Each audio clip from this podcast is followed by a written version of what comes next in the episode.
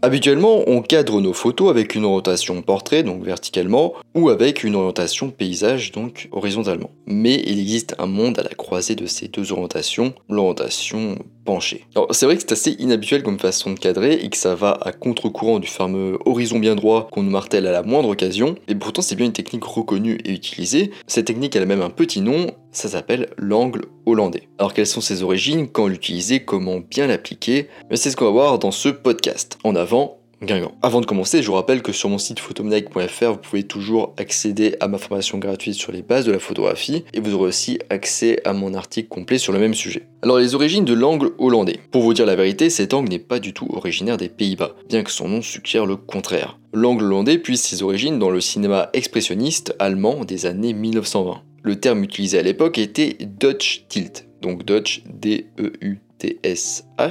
qui signifie allemand en allemand, et tilt qui signifie incliné. L'expression s'est transformée en Dutch Tilt, donc D-U-T-C-H tilt, T-I-L-T, qui signifie en anglais du coup hollandais incliné. Et du coup, en quoi ça consiste? Eh bien, le concept est simple. On utilise un angle incliné de la caméra par rapport à l'horizon. C'est un style de composition du coup qui brise les codes. En effet, habituellement, on cadre en orientation portrait ou en paysage, mais pas entre les deux. En cadrant de manière penchée, les lignes verticales et horizontales de la photo ne sont plus parallèles au bord du cadre. C'est exactement la vision qu'a votre chien lorsqu'il penche la tête pour essayer de vous comprendre. Alors pourquoi faire ça finalement? L'inclinaison hollandaise a été utilisée par les cinéastes pour transmettre un sentiment de malaise, d'agitation ou pour désorienter le spectateur. L'une des premières utilisations enregistrées de l'angle hollandais a été faite par Dziga Vertov dans son documentaire The Man with a Movie Camera. Donc Dziga Vertov ça s'écrit D-Z-I-G-A plus loin Vertov du coup V-E-R-T-O-V. L'angle hollandais est également désigné par d'autres petits noms comme l'inclinaison hollandaise, le cadre incliné ou encore l'angle oblique. Et l'angle est toujours utilisé de nos jours dans le cinéma, Terry Gilliam d'ailleurs pour les fans adore l'utiliser, et cette technique elle a aussi finalement été adoptée par pas mal de photographes. Ensuite, l'angle hollandais à Hollywood. Parmi les réalisateurs hollywoodiens, Alfred Hitchcock est sans doute le plus célèbre et le premier adepte de l'angle incliné.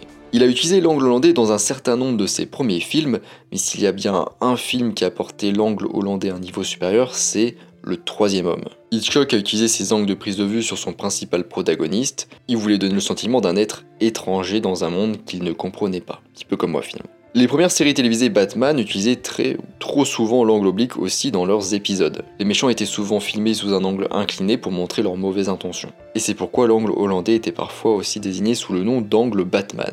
Marrant. Alors quand utiliser l'angle hollandais? Alors déjà, mettons les choses au clair, l'inclinaison hollandaise est davantage une technique qu'une règle de composition. En fait, c'est un outil supplémentaire à votre arsenal de composition, c'est une cordelette de plus à votre arc, bref, c'est une option. D'ailleurs, vous ne verrez pas très souvent ce type de cadrage dans les photos. Parce que c'est un peu comme les insultes. Si on en dit à chaque phrase, elles perdent de leur impact. Eh bien, l'angle hollandais, c'est pareil. C'est sympa quelquefois pour faire des photos un petit peu créatives ou différentes, mais n'en abusez pas. Alors du coup, comme on l'a vu juste avant, au cinéma, l'angle hollandais était utilisé pour donner un sentiment de malaise, pour indiquer au spectateur qu'il doit se sentir troublé ou appréhender les événements à venir. Un petit peu comme quand la musique prend une tonalité spécifique et que vous sentez qu'il va se passer un truc. Bon alors en photo, on n'a qu'une image fixe, mais on peut l'utiliser pour les mêmes raisons, pour donner ce sentiment désorientant, de peur, d'ivresse ou d'agitation. Mais on peut aussi utiliser l'angle incliné pour créer un sentiment de liberté, de légèreté, d'excitation et d'amusement c'est pas du coup forcément négatif l'angle hollandais. Et d'ailleurs j'aurais tendance à dire qu'en photo, il est souvent utilisé de manière moins négative qu'au cinéma. Vous pouvez par exemple du coup l'utiliser en portrait lorsque les sujets sont de taille différente, et du coup pour adapter le cadre au groupe qui n'a pas la même taille, ou pour donner un côté moins posé, plus léger et fun à votre photo. Dans les photos de mode, c'est plus pour le côté briser les règles et le côté fashion qu'on peut l'utiliser. En photo d'architecture, on peut l'utiliser pour faire des compositions plus abstraites. Dans les photos de voyage, la photographie de rue ou les photos lifestyle, on peut utiliser l'angle hollandais pour retranscrire le mouvement, le dynamisme, l'action ou le fait de prendre des photos spontanées à la volée. Dans les photos événementielles, pour retranscrire l'excitation d'une fête, le côté chaotique, le dynamisme ou la désorientation. On peut l'utiliser aussi pour les selfies, pour obtenir une photo où le photographe et un élément d'arrière-plan se trouvent dans le cadre en même temps. Et ça va bien aussi avec le côté spontané et léger de ce type de photo. On peut s'en servir aussi pour éliminer des distractions d'une scène en les recadrant et ainsi mieux attirer l'attention sur un sujet. Donc là je donne une photo exemple, mais je peux pas vous la montrer vu qu'on est sur un podcast audio, donc je vous conseille d'aller la vidéo ou l'article qui s'y rapporte. Mais la photo c'est trois personnes qui font du skateboard, je pense. Justement, c'est mal cadré, du coup on voit pas exactement ce que, ce que ces personnes font, mais je pense que c'est du skateboard. Et il y a une fille en fait sur la droite qui est plus proche, mais du coup qui paraît plus grande. Et on a une fille euh, à gauche aussi qui est plus éloignée, donc qui paraît plus petite. En plus elle est un petit peu accroupie. Et on a une fille au milieu. Et donc la photo elle est un petit peu cadrée, elle est penche sur la droite du côté où d'ailleurs la fille est plus proche, donc plus grande, ce qui permet du coup d'adapter un peu plus le cadre. Ça correspond bien aussi euh, à cette scène qui est un petit peu fun, dynamique, spontanée. Bon, la photo est un petit peu mal cadrée, un petit peu trop cadrée vers le haut, parce que du coup on voit rien du tout en bas. L'angle hollandais peut aussi permettre de faire entrer plus de choses dans votre cadre. Par exemple en photo d'architecture, si vous avez de grands bâtiments, pencher son cadre permet de faire entrer plus d'éléments du coup dedans. Et oui, parce qu'en effet, la diagonale, elle est plus grande que la hauteur et la largeur de votre euh, photo, et ça permet aussi de créer des lignes convergentes. Et enfin, ça peut aussi servir à rendre un sujet banal un petit peu moins chiant. Utiliser l'angle hollandais seul ou avec deux techniques peut donner des photos un peu plus originales, ou nous présenter un élément banal sous un nouveau jour.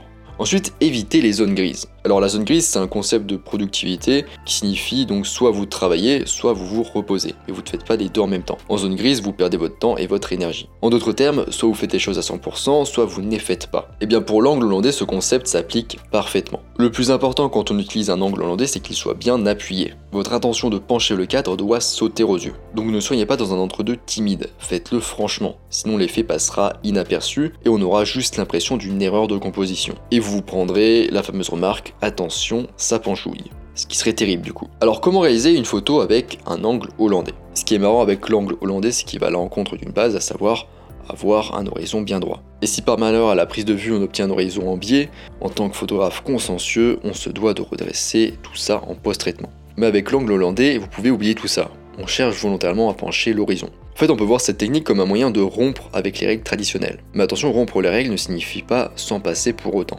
Le mieux le plus souvent c'est d'appliquer comme d'habitude vos règles de composition à votre photo, puis d'incliner l'appareil pour obtenir l'angle hollandais. Donc quand vous appliquez l'angle hollandais, il y a trois situations qui peuvent vous arriver. La première, c'est que l'angle hollandais fonctionne bien avec la composition que vous avez choisie, donc c'est la situation parfaite. La deuxième option, c'est que l'angle rompt un petit peu la composition, euh, la casse un peu, mais que la photo fonctionne toujours bien, donc là aussi c'est très bien, c'est ok. Et la troisième situation, c'est que l'angle casse totalement la composition, qu'il y a un petit peu trop d'impact, ça rompt un peu trop la composition. La photo devient trop chaotique, et dans ce cas, il va falloir revoir sa copie. Donc du coup, je vais vous donner quelques conseils pour appliquer l'angle hollandais. Alors déjà pour le degré de rotation, donc il n'y a pas de règle bien définie. Comme on l'a déjà vu, une légère inclinaison ressemblera à une erreur, et à l'inverse, un angle trop prononcé peut rendre une photo trop chaotique. Donc appliquez vos règles habituelles, penchez suffisamment pour que l'effet soit visible, mais pas jusqu'à détruire totalement la composition. Pour l'objectif, généralement le grand angle est plus apprécié que le téléobjectif, parce qu'en effet l'angle de champ plus large et la plus grande profondeur d'un grand angle permet de mettre en valeur plus efficacement et facilement l'angle hollandais. Ensuite l'arrière-plan, donc si rien ne suggère l'inclinaison, pencher son appareil photo est inutile. Une bonne photo d'angle hollandais aura des lignes bien définies en arrière-plan de préférence. Par exemple un horizon ou des lignes verticales d'un bâtiment, le tout c'est d'avoir un point de référence. Ensuite n'hésitez pas à faire des essais parce que c'est assez expérimental comme euh, façon de procéder, donc essayez différentes inclinaisons plus ou moins prononcées à la prise de vue. généralement il vaut mieux réaliser cet effet aussi à la prise de vue plutôt qu'en post-traitement, parce qu'en effet vous pouvez faire le test, hein. si vous recadrez par exemple sur Lightroom de manière penchée, vous verrez que très rapidement ça va rogner une très grande partie de la photo. Et enfin, en général, on prend plus ce type de cadrage à main levée pour un rendu plus spontané, hein, qui va un petit peu avec ce type de cadrage. Donc voilà, mais vous pouvez aussi photographier sur trépied pour un angle plus précis, ou si vous souhaitez faire de longues pauses avec cette technique. Voilà, donc on arrive à la fin de ce podcast sur l'angle hollandais, enfin allemand du coup. Donc c'est une nouvelle petite technique euh, simple hein, finalement, vous pouvez utiliser parfois pour changer un petit peu de vos cadrages habituels. Je rappelle que sur mon site photomaniac.fr, vous pouvez accéder à mon article complet sur le même sujet. Vous pouvez aussi accéder à ma formation gratuite sur les bases de la photographie. Je vous invite à vous inscrire si ça vous intéresse. Moi je vous laisse ici à pencher votre appareil photo et je vous dis à bientôt sur Internet mondiaux.